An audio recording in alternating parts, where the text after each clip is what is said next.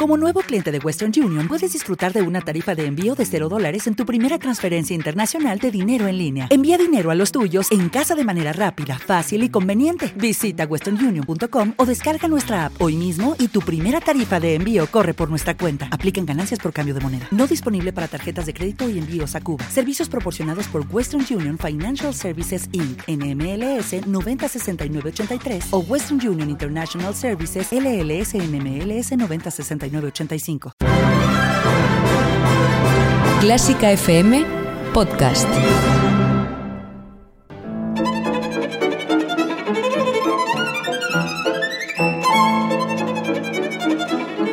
Hoy toca con Carlos Iribarren.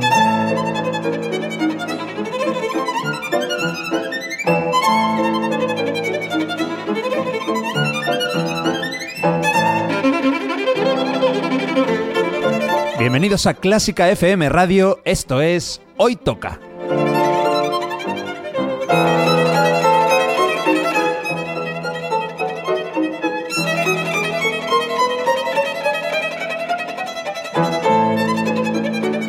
Vamos a escuchar música de calidad, de primera categoría. Algunas piezas son conocidas, otras no tanto, pero todas tienen algo en común. A mí me encantan. Espero que disfrutéis escuchándolo tanto como nosotros haciéndolo. Y por cierto, podéis y debéis seguirnos en Twitter, en Facebook y en Instagram. Esto es Clásica FM Radio.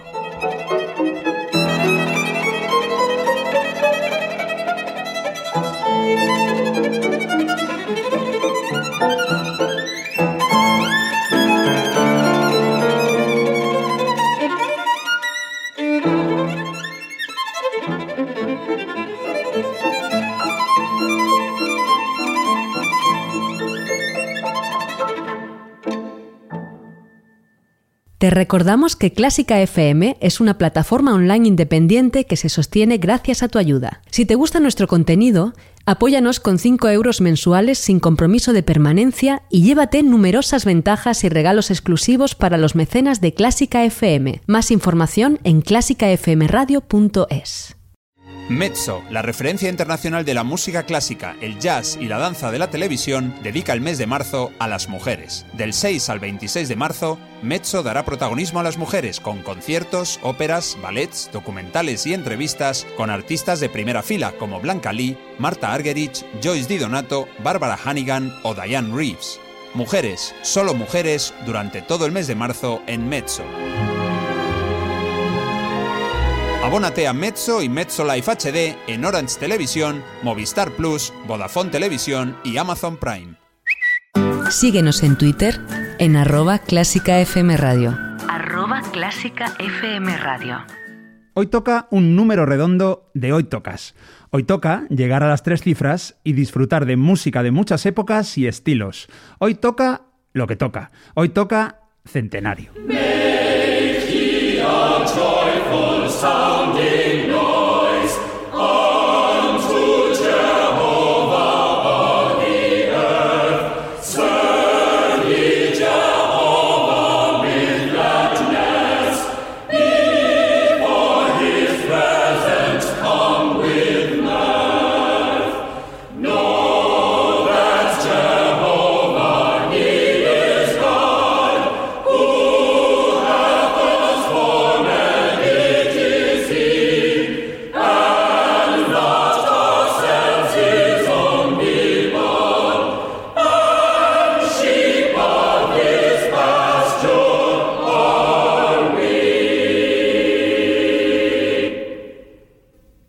Hemos escuchado, interpretado por The Greg Smith Singers, el Salmo número 100 del libro completo de los Salmos, una obra del inglés Thomas Ravenscroft, creador y recopilador de canciones hace aproximadamente cuatro siglos. Esta, concretamente, este Salmo número 100, que se llama además el Viejo Centenario, data de 1621, hace exactamente 400 años. Ana Laura Iglesias, ¿cómo estás? ¿Qué tal, Carlos? Mario Mora, ¿cómo estás? La primera vez que me saludas el último. ¿Qué sí, tal? y no va a ser la, no va a ser la Eh, 100 última. programas has tardado en saludarme el último. Algo habrás hecho. Bueno, hoy estamos de celebración. Sí, yo me he traído aquí todo, el- todo lo que tenía para celebrar, que simplemente es un gorro y una botella de, Sí, de tam- champán. Tampoco es mucho, la Pues verdad. para qué más, ¿no? Ya con esto, con la música que nos trae Carlos, ya Bueno, está bien. Ha llegado el momento, oye, de llegar al programa número 100. Ya tenía yo ganas, hace mucho que lo tenía en la cabeza. Y lo que se me ocurrió es, mira, como va a ser en 2021, pues vamos a retroceder en el tiempo. Nos vamos a ir 400 años atrás y en vez de ir de haciendo saltos de 100 en 100, vamos a saltar de 50 en 50 para que... Para que dé tiempo a meter más cosas. Claro, pues si no tendría que meter cortes de, de 12 minutos y, y tampoco, ¿no? Así vamos a descubrir un montón de cosas, O claro. sea, que esto, está, esto tiene 400 años ya. Exactamente, es 1621, es el año en el que publicó al menos este salmo de, bueno, el libro completo este, al ser completo pues tiene, imagínate, muchísimos. Ni se imaginaban que iba a sonar esta música en un centenario de nada, ¿eh? No, bueno, vete a saber.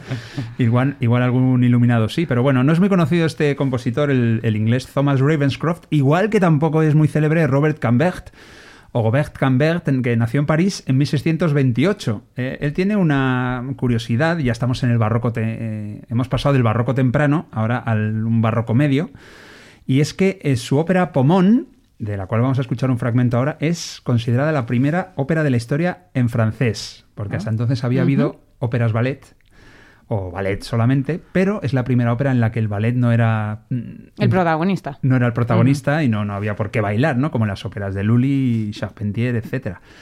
Así que nada, vamos del barroco temprano al barroco medio. Eh, bien, ¿no? Bien. Pues nada, Barroco perfecto. sea, barroco sea. Barroco, ya nos queda el, el barroco tardío, o sea que... Mejor aún.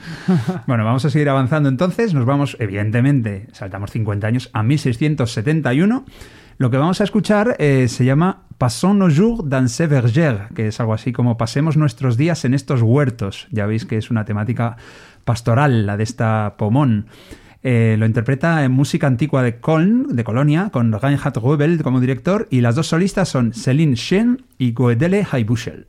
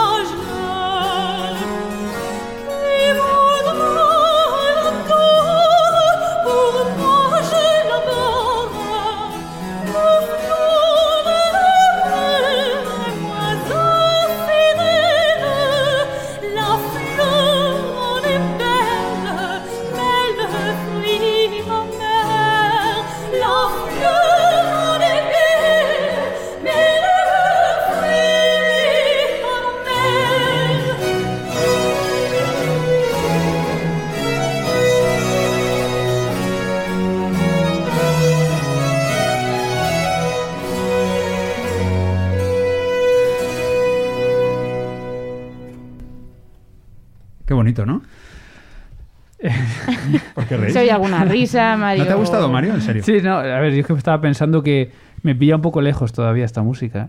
Bueno, O es que esto es un Yo creo que centenario, lo, ¿no? que- lo- lo más antiguo que he tocado en mi vida, hablo como intérprete, 300 y poco.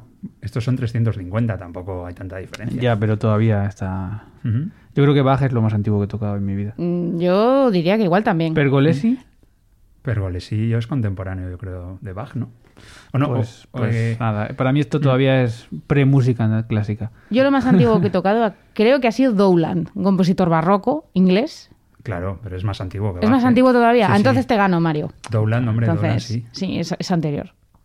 Pues vamos, venga, vamos a darle gusto a Mario, vamos con la música que le pilla más cerca, Bien. para que no tengas que, que- que cansarte, ¿no? Ahora ya puedo hablar, venga. Vale, para que no tengas que ir tú hacia la música, vamos a traer la música hacia ti, ¿vale? Vamos a retroceder 300 años en el tiempo. ¿Qué obra de Bach creéis que se... porque va a sonar Bach. ¿Qué obra de Bach creéis que se publicó hace 300 años? Hombre, 1721 estaba en su plenitud. Fíjate que el clave bien temperado estaría por ahí. Podría Podría ser. fuego, No, sí. es una que me dijiste tú un día, sí, pero aunque se llamen de Brandenburgo, no, no está dedicada al, Ah. al lugar, a la ciudad, no, no. Pues los conciertos de Brandenburgo, porque no hay otros. ¿Y a quién están dedicados? Tú? Espérate que ya se me ha olvidado desde que te lo conté. Sí, bueno, Eh, a una persona. No, es, es que estaban... Sí, estaban dedicados al marqués de Brandenburgo, Eso es, Christian Ludwig se llamaba, marqués de Brandenburgo. pero no, da- no eran... No sé si era de la ciudad, porque luego se tocó en Berlín o los envió a la corte de Berlín, me O parece. sea, que no tenía que ver con la ciudad, sino con alguien que tenía algún título de Sí, Brandenburgo, ¿no? Bach lo envió como carta de, como entrevista de trabajo, un poco, de mira que bien compongo, eh, contrátame. Y no le contrataron. Bueno, vamos a eh, sonaron en el programa de Sajonia, al menos sonó un movimiento. El que vamos a escuchar hoy es menos conocido. Y es el tercer movimiento del segundo concierto. Eh, es una mezcla de ritornello y fuga, esto lo he leído, pero lo que sí que noto es que el instrumento protagonista, ya veréis, es la trompeta, que tampoco es muy habitual en Bach, ¿no? La Yo diría que no. De hecho, fíjate, una de las razones por las que no se tocó en Berlín es porque lo hizo para un grupo de instrumentos muy raro. Era era un grupo mucho más heterogéneo de lo normal. Y entonces, claro, llegaron en Berlín en la corte y dijeron, pero es que nosotros no tenemos trompeta, no sé si fue el caso de la trompeta, o no tenemos cualquier instrumento sí. de los que Bach pedía, ¿no? Entonces es verdad que es una formación un poco extraña para este momento. Baja adelantado a su tiempo ya desde, desde ese momento. Por Desde hace supuesto. 300 años, como poco, ¿no? Bueno, pues vamos a escuchar a la misma formación que, que en, el- en la pieza anterior, es el ensamble Música Antigua de Köln, con Reinhard Rubel, y lo que vamos a escuchar, como digo, es el Allegro Assai, tercer movimiento del concierto de Brandenburgo número 2, por supuesto del gran maestro del barroco tardío, en este caso Johann Sebastian Bach.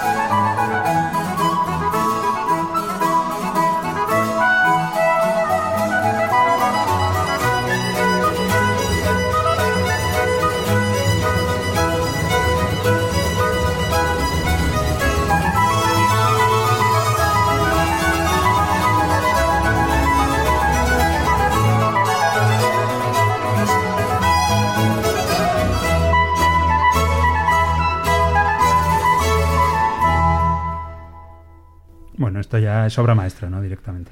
Y es verdad lo de la trompeta, qué curioso, ¿eh? Qué protagonismo. Sí. Yo no sé si había conciertos para trompeta entonces. Entiendo Sí. que sí. ¿De qué es el concierto de. Hummel, este Eh, conocidísimo eh, de trompeta? no, ¿Ese es muy posterior. posterior? Sí, Sí. Hummel es clásico. Ah, bueno, sí, pues Eh, estoy yo bien. Vivaldi tiene los dobles, ¿no? Vivaldi tiene Sí. muchos. Y eh, Torelli, por ejemplo, será especialista en conciertos para trompeta y más, ¿eh? Per- Al- per- al- perdón, los trompetistas. que de Hoy hecho- toca trompeta, lo Claro, vamos es que- necesitando. es que se está pendiente porque no lo, no lo hemos hecho y ya veo que Mar- Mario lo está pidiendo. Sí, y yo también. Mario a gritos. Por cierto, se me ha olvidado comentar que el segundo compositor que hemos escuchado, Robert Cambert, el francés, él nació en París, pero eh, murió en Londres. Y hay dos teorías. La- una es que se suicidó y la otra es que le asesinó un criado.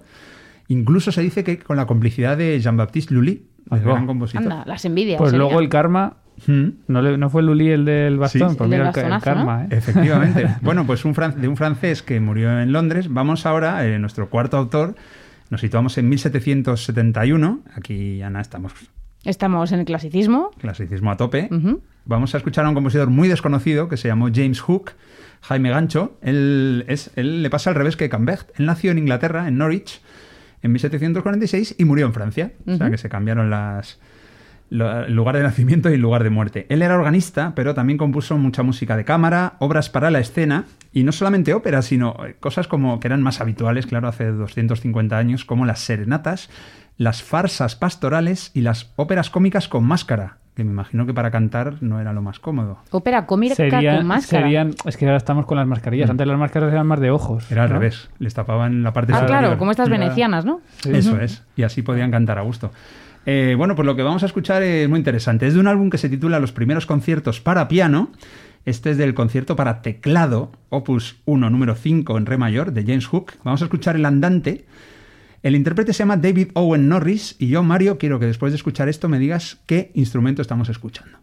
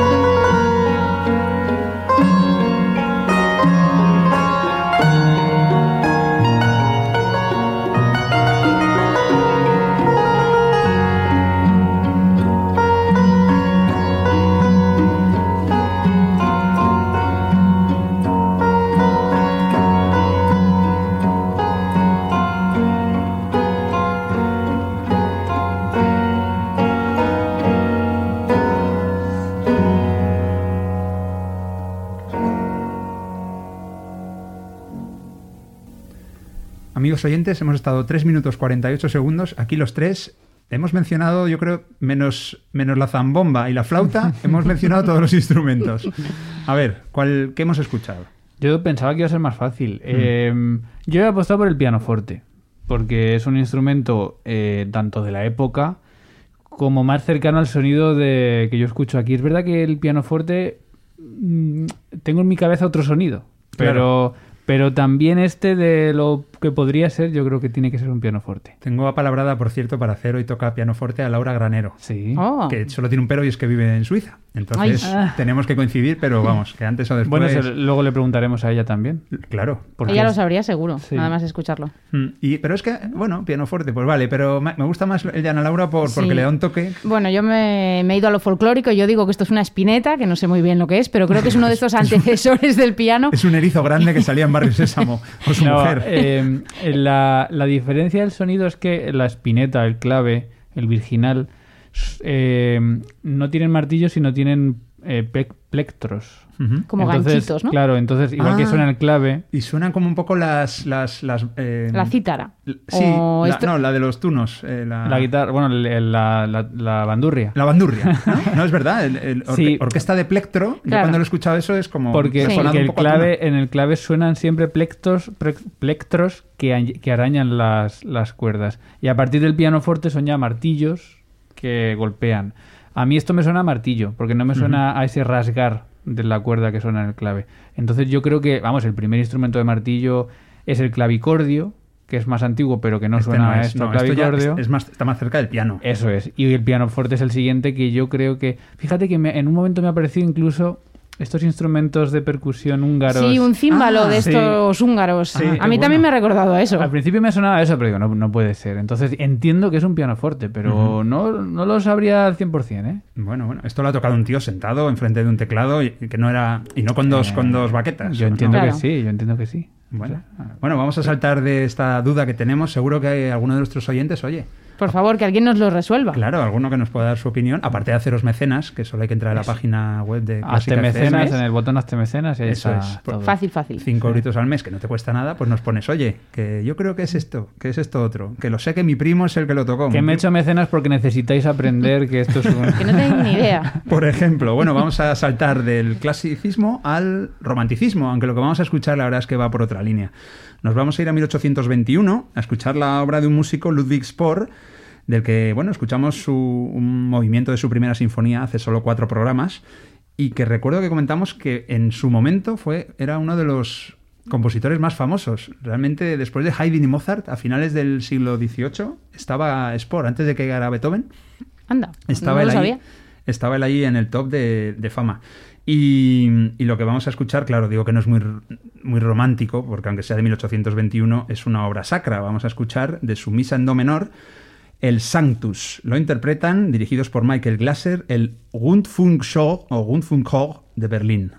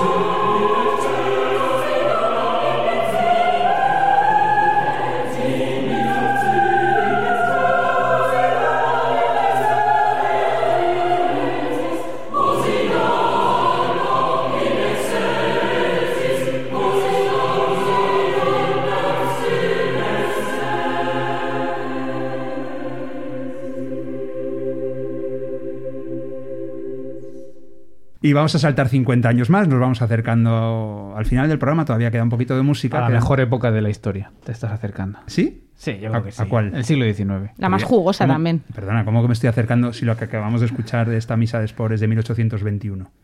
Bueno, pues más. Pues nos acercamos más, ¿no? ya estamos, ya estamos, Mario. Eres muy despistado. Vamos a 1871 y bueno, hace cin- 150 años se produjo pues uno de los estrenos más llamativos de la historia de la ópera.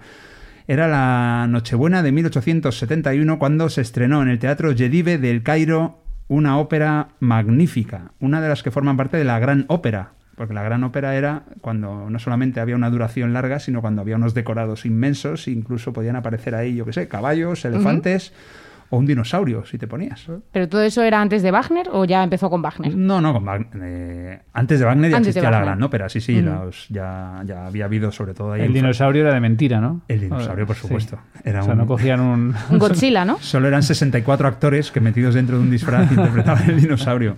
Sí, sí, eh, hombre, Wagner, por supuesto. Eh, era- todas sus óperas son gran Claro. ópera, ¿no? Prácticamente.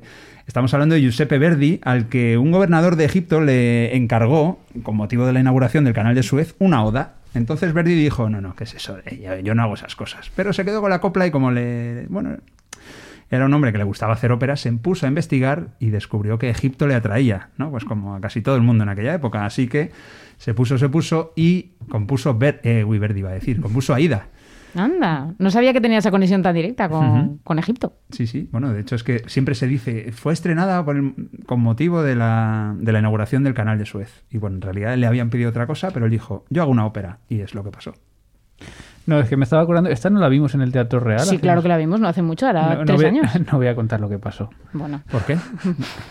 Porque Es que dejas- nos dejaría muy mal. Ah, ¿vosotros o al Teatro Real? A nosotros. claramente a nosotros Bueno, si y a quieres lo nuestra cuento por la- poca espérate. cultura operística. No, ¿Puedo intentar adivinarlo? Voy a personalizando. Intenta adivinarlo y yo soy el culpable. Vale, creo que os fuisteis antes de que acabara. No, No, eh, pero tiene que ver por eso. tiene que ver que pensábamos que había acabado.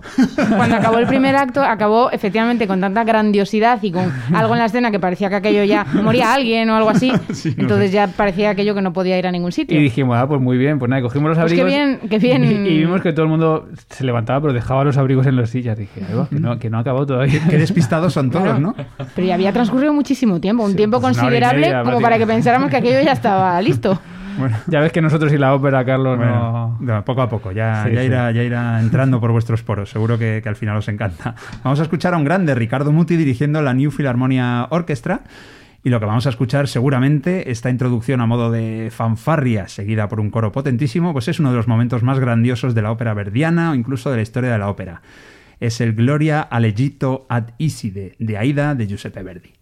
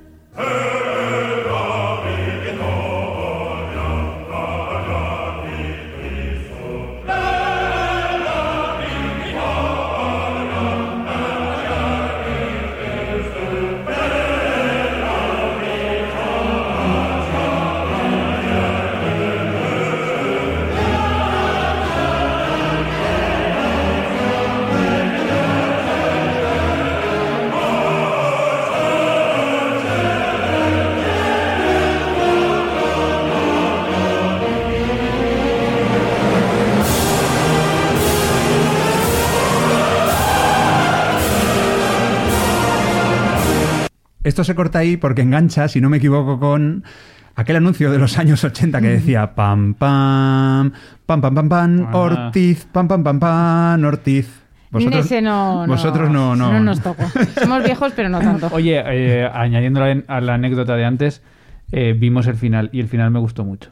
Era así como muy tranquilo. Yo no me acuerdo mucho de eso. Sí, que cantaba así muy agudo, sí, me acuerdo Ah. yo. Del final Sí. de Aida. Bien, bien. El final de Aida es, es no es, es que el el primer acto acaba muy muy bien Hombre, acaba como para acabar. y el final acaba muy muy bajón, pero muy bonito. Me acuerdo que Yo fue no muy bonito. Es una de las grandes óperas. Por cierto, que hay cosas peores que pensar que ha terminado la ópera cuando solo ha acabado el primer acto y es quedarte dormido en el Met. Eso, Eso, no, eso hay que ser despreciable para que te ocurra eso. Para una vez en la vida que vas a ver algo. ¿Te imaginas, Ana, que te hubiera pasado eso a mí me daría una vergüenza contarlo. ¿Con qué No. ópera sería eso? Seguramente las bodas de Figaro. Dormirte en el... Bueno, No Wagner, ¿eh? No, en- no. en Nueva York, Mozart. Pero ya, ya que es obvio que fuiste tú, Ana, cuenta que tenías jet lag. Vaya, hombre. Que- Eso es verdad, que no se me ocurre nada mejor que programar ir a ver esa ópera el día 2 de recién aterrizada Nueva York con toda mi ilusión, pero claro, con todo el cansancio. No pudo ser. Bueno, vamos a entrarnos en el siglo XX, vamos a irnos a 1921 concretamente, con un músico, fíjate, que nació en Dinamarca, en Sortelug, en, en 1865, que se llamó Carl Nielsen y es un tipo que en verano, eh, este verano pasado, estaba a cero. En el marcador de hoy toca estaba a cero, no había sonado nada de él. Bueno, pues ya tuvo dos disparos al principio de temporada y hoy tercera bala para él. Así Muy bien, Carl Nielsen tiene acuerdo cosas del interesantes. otro, del otro fue Aladdin, ¿no? Correcto, la señora Aladdin el Vamos. primer día en, en las joyas orquestales y vamos, mm, tres programas después que vino Juan Val, hicimos uno de flauta y también sonó, También sonó. una pieza suya. Lo que vamos a escuchar hoy de un hombre que anduvo listo, porque publicó una obra en 1921, dijo, mira, cuando hagan el centenario de hoy toca, Claro. que será en 2021, así a ojo lo, lo acertó.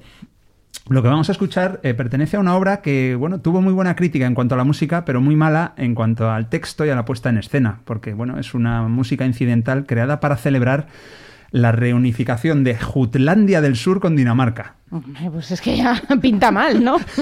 Esto de Jutlandia. Jutlandia Hay del una Sur. orquesta, hay una orquesta de. Jutlandia del Sur. Sí, sí, no ¿No, no toca aquí ahora? Eh, no, porque los que tocan es el ensemble Midvest, Ah. que me imagino que son daneses también.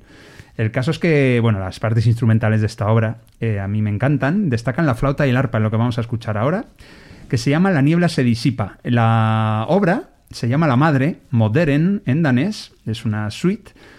Y ya digo que recibió elogios en lo musical y desde luego esto es precioso, espero que os guste. Hace 100 años Nielsen estrenó esta preciosidad.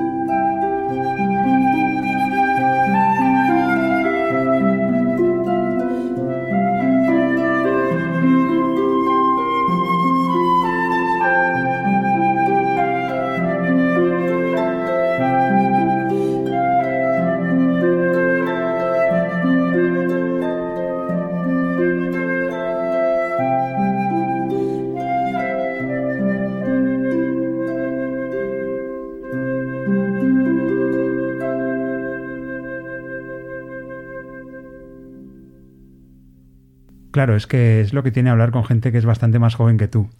Me dice Ana Laura, me dice, ¿esto que has hecho del, del pan, pan, pan, pan? ¿Pero qué, qué era ese anuncio? Digo, el pan Ortiz. Digo, entiendo que, lo, que a ti no te suene, pero pan Ortiz. Y me pregunta ella que si era pan de molde. Claro, pan bimbo, ¿no? No, no, no. No, Bimbo es otra marca, vamos a ver. Bueno, pan- de molde, Bimbo, pan claro. rico y Ortiz. Pero es que Ortiz yo no sé si han hecho pan de molde, pero no les ha ido tan bien. Era pan tostado. Esto De esto de rebanado. panecillos de rebanada. No, sí. Duros. Sí, pero no panecillos. Panecillos son como con forma así de, de un, de un bol relleno de pan. Sí.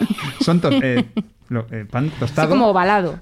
Esos son los panecillos y el pan tostado es en forma de rebanada, ¿no? Que el debate en el centenario de... Vale, entonces. Eso es importante. Y lo que me has dicho luego que era sobre. Pues yo qué sé, pues algo que he visto en Twitter que era una comparativa de estas absurdas para que nos demos cuenta un poco de lo viejos que somos la gente ya de mi generación y que evidenciaba como que el reggaetón ya tiene 20 años o que no sé qué. Pero el caso es que había una comparativa entre el pan bimbo y la reina de Inglaterra y que decía que Isabel II lleva más años siendo reina que tiempo que lleva vigente el pan de molde, porque antes al parecer pues no existía. Eres más vieja que el pan de molde, le dicen, ¿no? En, cuando Algo llega así. Buckingham. Algo así, no lo sé, una cosa absurda.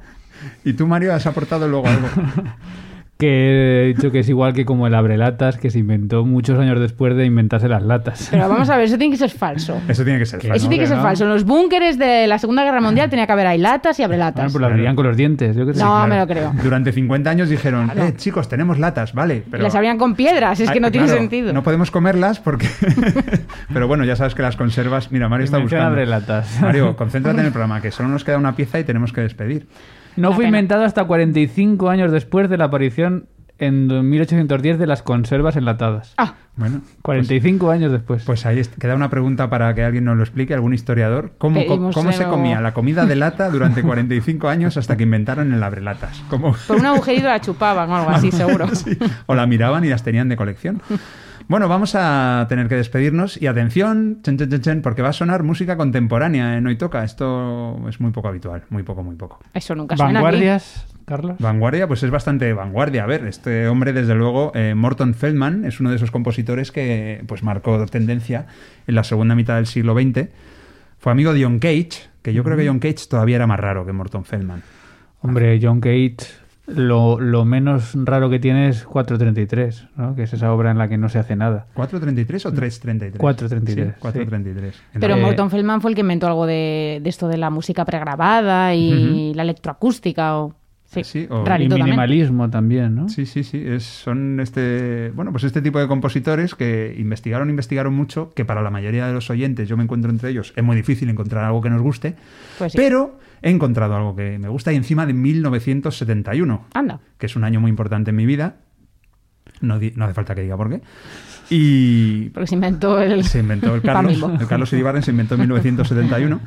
Y fíjate que siendo ese año, pues lo más fácil era poner, bueno, lo más fácil, Fleetwood Mac, los Rolling Stones, ¿no? Eh, David Bowie, ¿no? Ujú. Led Zeppelin, ¿no? Pero no pegaban con lo pega. anterior, claro. Es eso, así que he dicho, venga, a encontrar una obra estrenada en 1971 y que me guste. Y esta me gusta, es que de hecho es como la un montón. Qué Te lo has puesto en bucle ya estos días. Mm, En bucle no, porque no tengo tanto Pero la conocías antes de... No, que voy a conocer, no, no, no. No te habías puesto. Pero vi que se estrenó y dije, pues venga, y vamos a poner algo. Y de verdad que me gusta, ¿eh? que no es decir, bueno, es que había que poner algo, no. Yo creo que os va a gustar porque es curiosa y también bonita. Y se llama Rozco Chapel, dedicada a Rozco, que creo que era un Oh, qué pintor, bonito. un artista. Sí. Rozco Chapel 5, porque es una obra con varios números. Hay otros números que son insoportables, pero este 5 la verdad es que mola. Y yo creo que os va a gustar. Y como aquí acaba nuestro programa número 100, nuestro Hoy Toca número 100, yo quiero dar las gracias a todos los invitados que hemos tenido. Venga, uno por uno. Uno por uno. Pues fíjate, poquito a poco yo creo que podría, pero tendría que ir uno a uno.